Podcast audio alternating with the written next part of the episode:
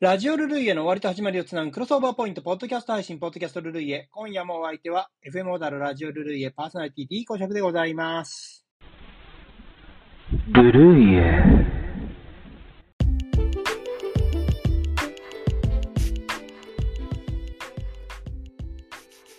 先日、4月2日放送のラジオルルイエをお聞きくださいました。皆様お聞きくださいました。ありがとうございました。オープニングトークがね、ソメイヨシノ。うん、今ちょうど桜のね、えー、季節というか、まあ、放送ではね、桜初めて開くという事項なんて言って紹介しましたけど、この今週1週間経たぬうちにあっという間に桜は、えー散って、ね、今、長野あたりではね、見どころ、見どきなのかもしれない。あと、しだれ桜とかのね、ちょっと、シーズン遅めに咲いてくるやつなんかだと、今ちょうど見どきなのかな。あの、京都でも、そうね、平安神宮の、あの、しだれ桜なんかは、あ見どころ、見どきですけどね、街中のソメイヨシノなんかはだいぶ、えー散ってしまっておりますけれどもね。まあ、あのーそうそう、今日はね、ちょっとこのポッドキャスト、えー京都に今私いまして、えー京都の滞在先、滞在してる、あビジネスホテルで収録してますけれどもね、あのー録音環境が非常に劣悪なことを先に、あのーお詫び申し上げておきます。ちょっとマイクをね、持ってこなかったのは本当に良くなくて、あえ、この、なんだろう、イヤホンの、うんと、エアポッドっていうのかな？で、いけるかな？と思ったんだけど、やっぱちょっと、エアポッドのマイクだと弱いよね。しょうがない。今日はちょっとそれでご勘弁いただいて、次からピンマイクなり、あと、あれの方がいいのかな？有線の方がいいみたいね。うん、音は、音というか、あの、音の拾いはいい、やっぱり、と思います。それはまあまあまあ、それはまあいいとして、ちょっと、えー、ソメイヨシノの話をね、ちょっと簡単にしていきたいと思います。まあ、お花見といえばソメイヨシノでございましょうね。えー、これはもう、あのー皆さんのご存知の通り街中でよく見かける品種でございますけれども、江戸時代末期から明治初頭、ね、ね、この江戸のね、染井村って村があったんですね。今の、えー東京でいうところの駒込あたりの植木職人たちの手によって作られた品種が、えー、染井吉野。蝦夷彼岸系の桜と大島桜の交配で生まれたと考えられていますけれどもね。ソメイヨシノというのは、種で増やすことができないんですね。種がつかない。うん。結実しないんですね。だから、どうするかっていうと、継ぎ木で増やしていく。うん。ということは、この世の中にあるすべてのソメイヨシノは、ほぼ、これはクローンと考えていいです。一本の木から始まってると、まあ考えていいと思うんですよ。同じ DNA を持ってるんだと。えーそういうことになれば、開花時期が大体同じぐらいに咲いて、そして散る時期も同じように散る。一本の木だったから。ね。そういうふうに考えられるんじゃないかと、私は思うんですね。で、うーん、もちろんその少しずつね、えー時期が、えー南の方から咲いてくると。これは気候の問題に、えー左右される。ね、あの気温の低いところは遅くなる。これ、まあ当然と考えても、まあ大体同じになるという、もうこの4月に申し合わせて咲いてくるというね。他の種類なんかの桜、ソメイヨシノ以外の桜なんかは、もっとありますよね。2月、えーもっと言ったら1月には、あ咲いてしまう桜ありますよね。えー、寒桜、寒日桜なんかの。これはあ特に沖縄なんかでは桜っていうのは、あのー寒桜なんで、桜の花っていうののイメージは、お正月の花っていうイメージなんですね。で、うん2月といえば、やっぱりこの、早く咲いちゃうというのは、あのなんだ？うん、河津桜ね。えー伊豆の河津町の、えー桜有名ですけれども、えーこれなんかはもう2月に咲いちゃいますでしょ？それから、えー、オカメ桜なんかもね、あと豆桜。これは3月、えー下旬にはもう咲いておりますからね。小田原でも根府川あたりにも、えー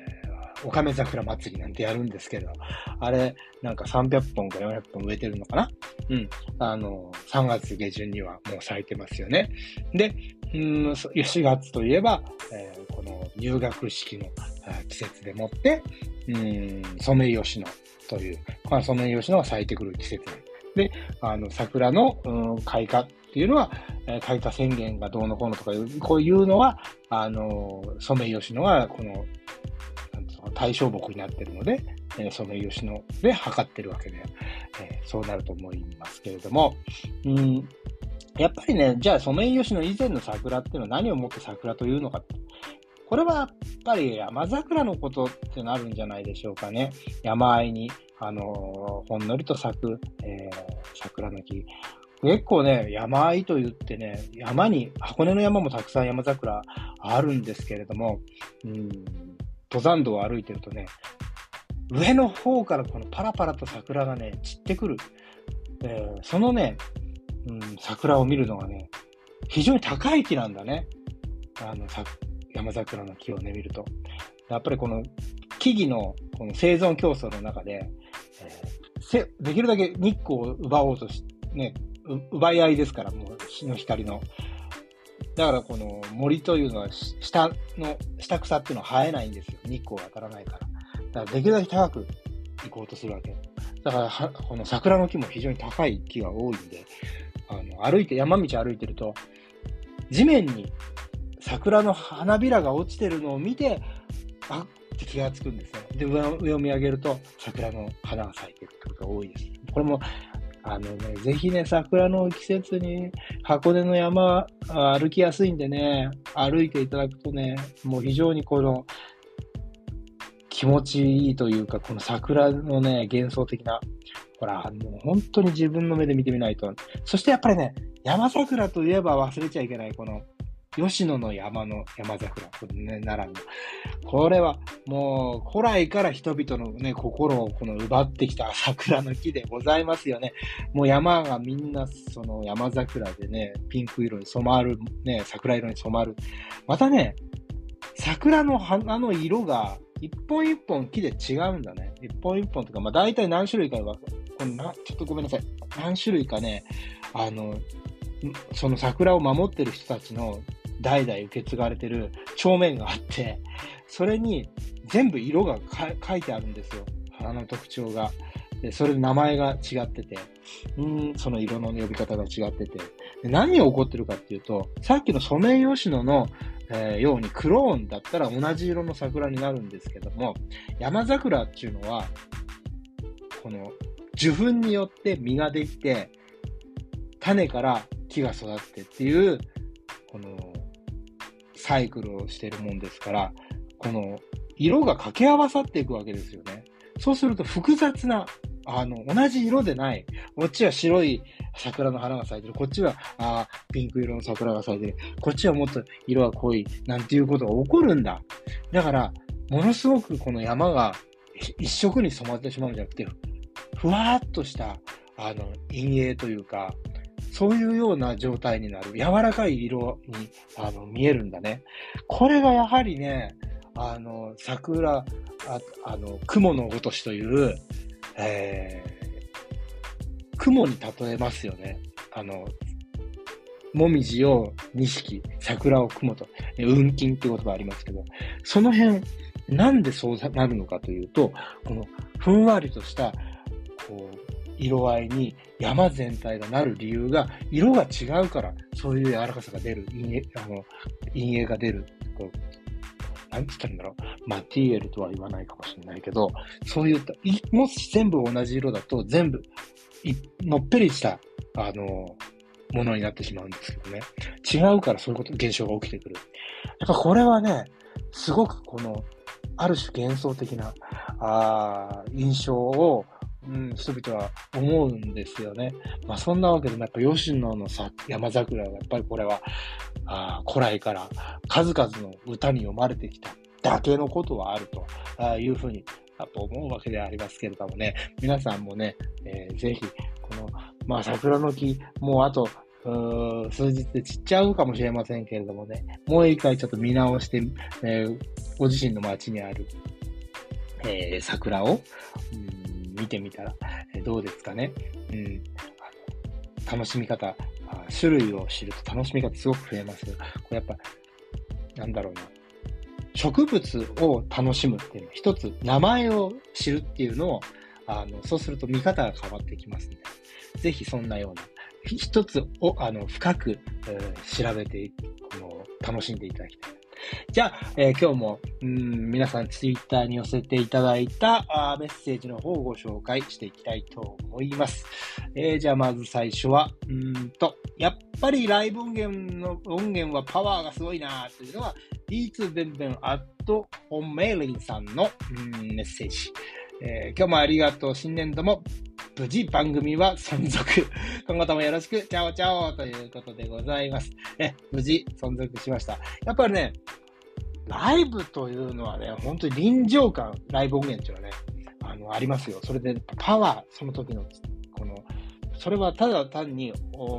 演奏者のパワーだけでなく、観客からもらうその熱狂、客の熱狂、それが伝わってきた時のパワーっていうのが、あのライブ音源のすごさというふうに思ってます。えっ、ー、と、同じように、あ、そうそうそう、ベンベンさんはね、またね、若草山を望む桜をどうぞってってね、あのー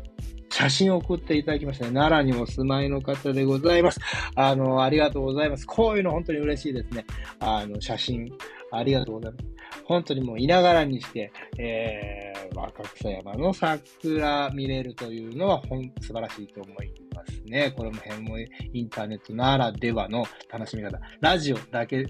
音声だけでなく、このツイッターによって、まあ、あの、ガリツーさんなんかもね、よく写真貼ってくれるんですよね。あの、音源の、あの、ジャケットの写真とか。そういうので、目で楽しむこともできます、この時代は。えー、それから、えー、同じようにこの、うん、ライブ音源についてちょっと書いてくれたのは、黄色い声援がすげえっていうのは、コマと静岡市民さん。お疲れ様でした。これも良き時間でございました。というメッセージいつものね、ありがとうございます。やっぱりね、この黄色い声援、黄色い声、ファンたちのね、キャーね、もうこうやってタイガースの音源なんかものすごいんですよ。ね、本当にまあね、あの、皆さんだとね、この、世代、あの、全然違うからわからんけど、あの、有名でしょ、キキキリンさんのジュリーっていうのはね、あれ、あれなんかこの黄色い線を、まあまあ、なんていうの、面白くやってるんですよね。だからこの頃の時代の臨場感っていうか、その背景として GS の熱狂を知らないと、あれ面白くないんだと思う。単にジュリーが、あ沢田研二がいい男であるというだけで終わってしまわない。その熱狂を知って、背景として知ってないと、あの、えー、演技は伝わってこないんじゃないか思ったりするんで、ぜひルルイエでこのライブ音源はどんどん紹介していきたいと思ってますからね。さあ、続いては、週浜松賞104話3、お疲れ様でござりました。チャオそして引き続きモトラジ待機ということでね、え、いつもモトラジ、あの、ルルイエとモトラジとね、えー、聞いていただいております。ありがとうございます。えー、それから、いつも楽しんでますというのは、ピロハル A さん。チャオ面白かったです。あの時、君は若かった。えー、歌も添えて書いてくださいました。今日、今回はね、最後の音源に、あの時、スパイダースはあの時君は若かった。えー、かけさせていただきましたけどもね、やっぱりね、スパイダースはいいですよね。ポップスという観念で、うーん、単になんかロックというか、こう R&B ロック以前、えー、それからやっぱジャズ、うん、そういったものからポップスという、まあ、日本の J-POP っていうものにつながるルーツっていうのを、まあ、大体は1970年、72年あたりの、ことを言うんだな。ハッピーエンドとか。だけども、もうスパイダースはとっくにやってるからねっていつも僕は思うんだけれどもね。まあそのと、その代表的な、あの時君は若かったなんていうのは、本当にそれを感じさせる、えー、ポップさ、うん、キャッチーさありますよね。さあ、それから、やはり最低でも7曲欲しいですねというのはヒーローゆうきさん。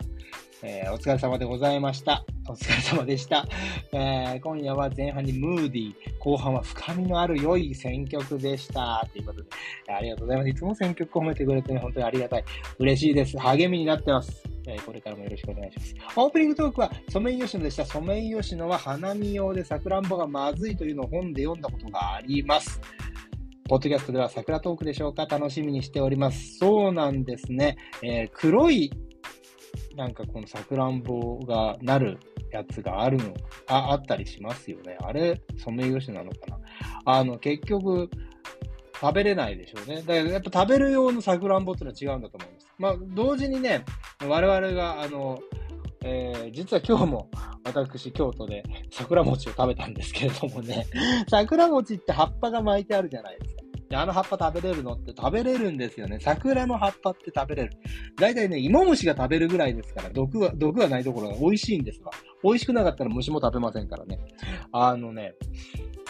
やっぱりこの食用になるっていう部分で、うーん、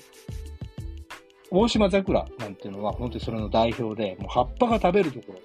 花が食べるところっていうね。でね、香りがやっぱすごい強いんですけど、桜の。で、うん、ほとんどね、そう、大島桜の、あの、さ、は、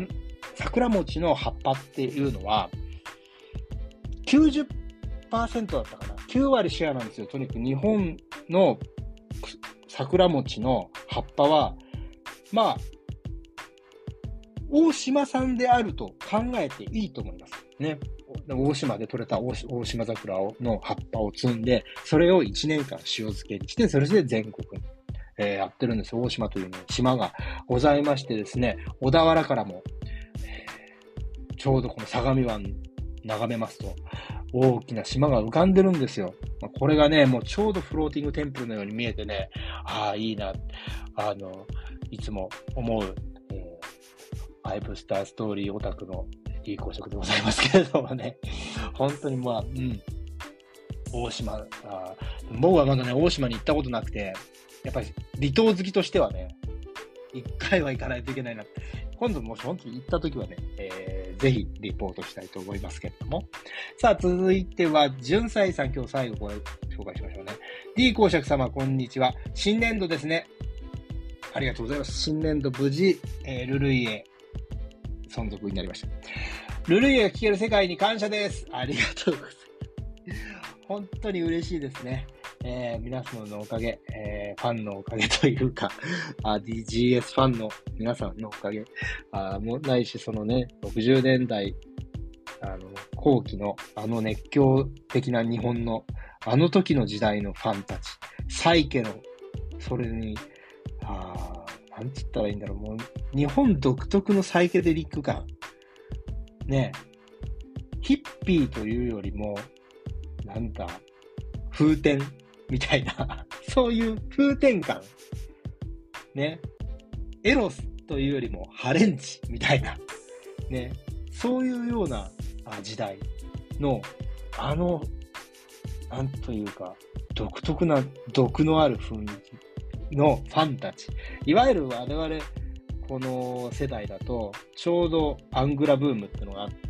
あの、我々もあったと思う。アングラっていうかサブカルブームか。サブカルブームとはえー、990年とか、えー、2000年くらいにあったと思いますけどもね、あの、それと同じようなブーム、ムーブメントが、あの、68年ぐらいに、やっぱり、この、アングラブームっていうのみたいなのがあって、その時代を愛する人たちが、このルイを聞いてくれてると信じておりますけれども、え、そういった方たちの、えー、支えによって、えー、ルイへ存続しております。本当にね、あと、10年は、20年はやりたいなと思っておりますけれどもね。あと、え、メッセージの続き読んでいきましょう。またまた聞いた話ですが、桜は年を重ねると早く咲くようになるそうです。そうなんだ。なので、ソメイヨシノはどんどん早く咲くようになってるのではないでしょうか。なるほどね。これは面白い。興味深いですね。え、桜は年を重ねると早く咲くようになる。うーん、なるほど。それゆえに、そう、実は、この、去年よりも今年。で、これ言い方違うか。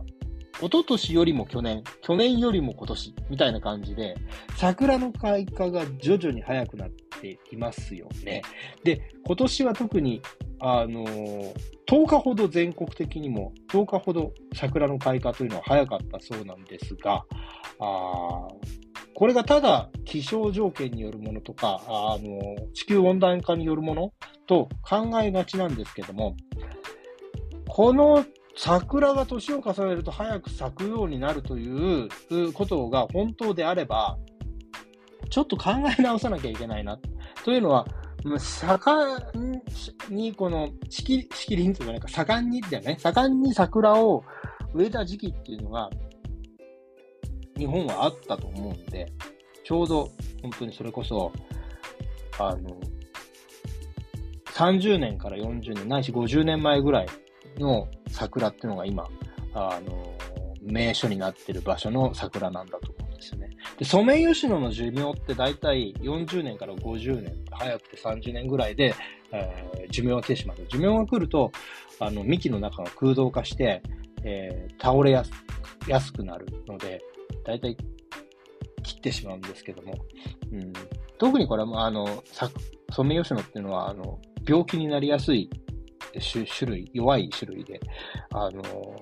天狗病っていう病気になったりとかするんですけど、あの、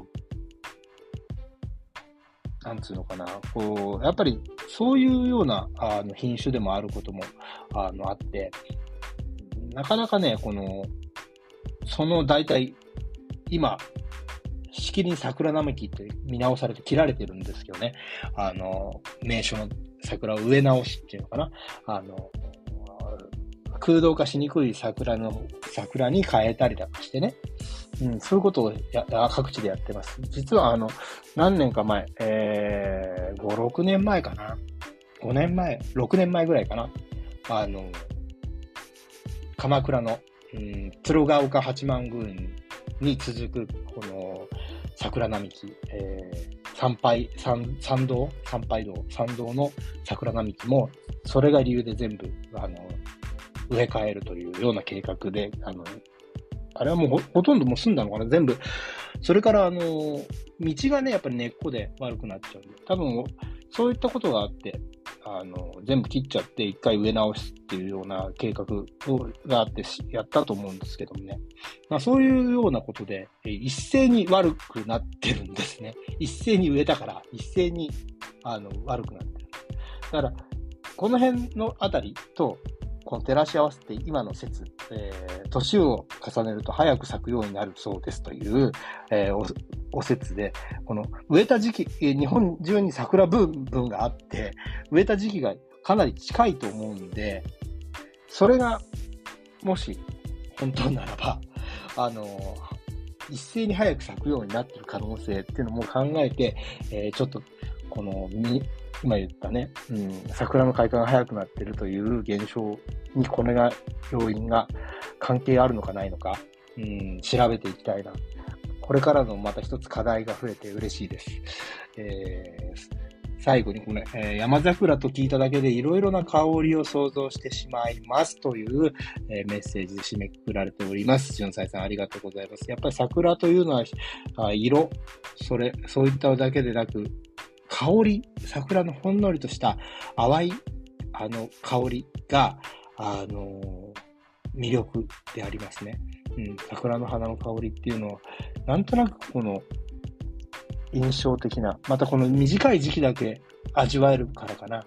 あの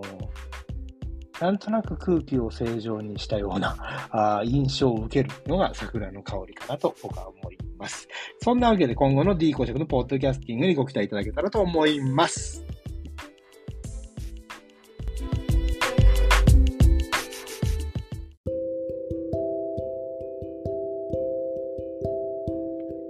さて、次回放送のラジオルルイエ使用楽曲をお知らせします。マイクス、ランブリングマン、The Duds. ブーケを添えて。The Rangers. サリーの瞳。The Three Fox. 思い出が泣いている。The Taxman. 二人の夜明け。The Devies 女の子。The Phoenix. 恋するラララ。以上7曲。紹介いたします。興味のある方はぜひラジオルルイへの放送をお聞きください。放送は2023年4月9日日曜日夜21時放送です。再放送は2023年4月10日月曜日夜24時。小田原にお住まいの方は FM 小田原 87.9MHz でラジオからお聞きいただけます。また FM 小田原はインターネットのサイマル放送で聞くことができます。お手持ちのパーソナルコンピューター、スマートフォンで聞くことができますので、どうぞご利用いただきたいと思いますが、えー、ぜひね、FM オーダーの公式ホームページにアクセスして、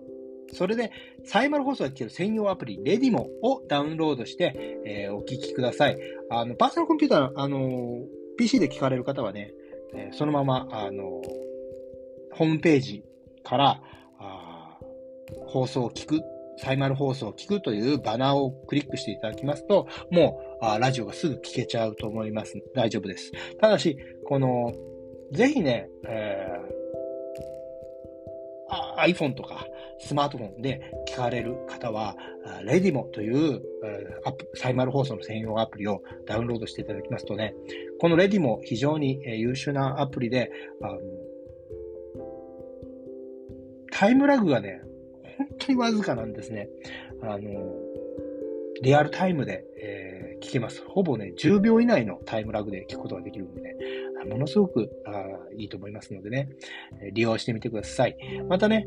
ツイッターをご利用されてる方、ラジオを聞きながら、ツイッターでご感想などをいただけたらと思います。え特にね、ハッシュタグをつけていただきますとね、私、このメッセージを、え拾って紹介など、このポッドキャストでも紹介などできるんで、えー、ハッシュタグにルルイエ、えー、ひらがなでね、えー、ハッシュタグの後にルルイエと書いてつぶやいてみてください。そんなわけで今夜も D 公式のポッドキャストルルイエあっという間にお別れの時間。皆さん、週末の夜は FM オーダーでお会いしましょうね。僕の人生がついてる限り配信続けないと思います。それでは皆様、来世もよろしく。チャオ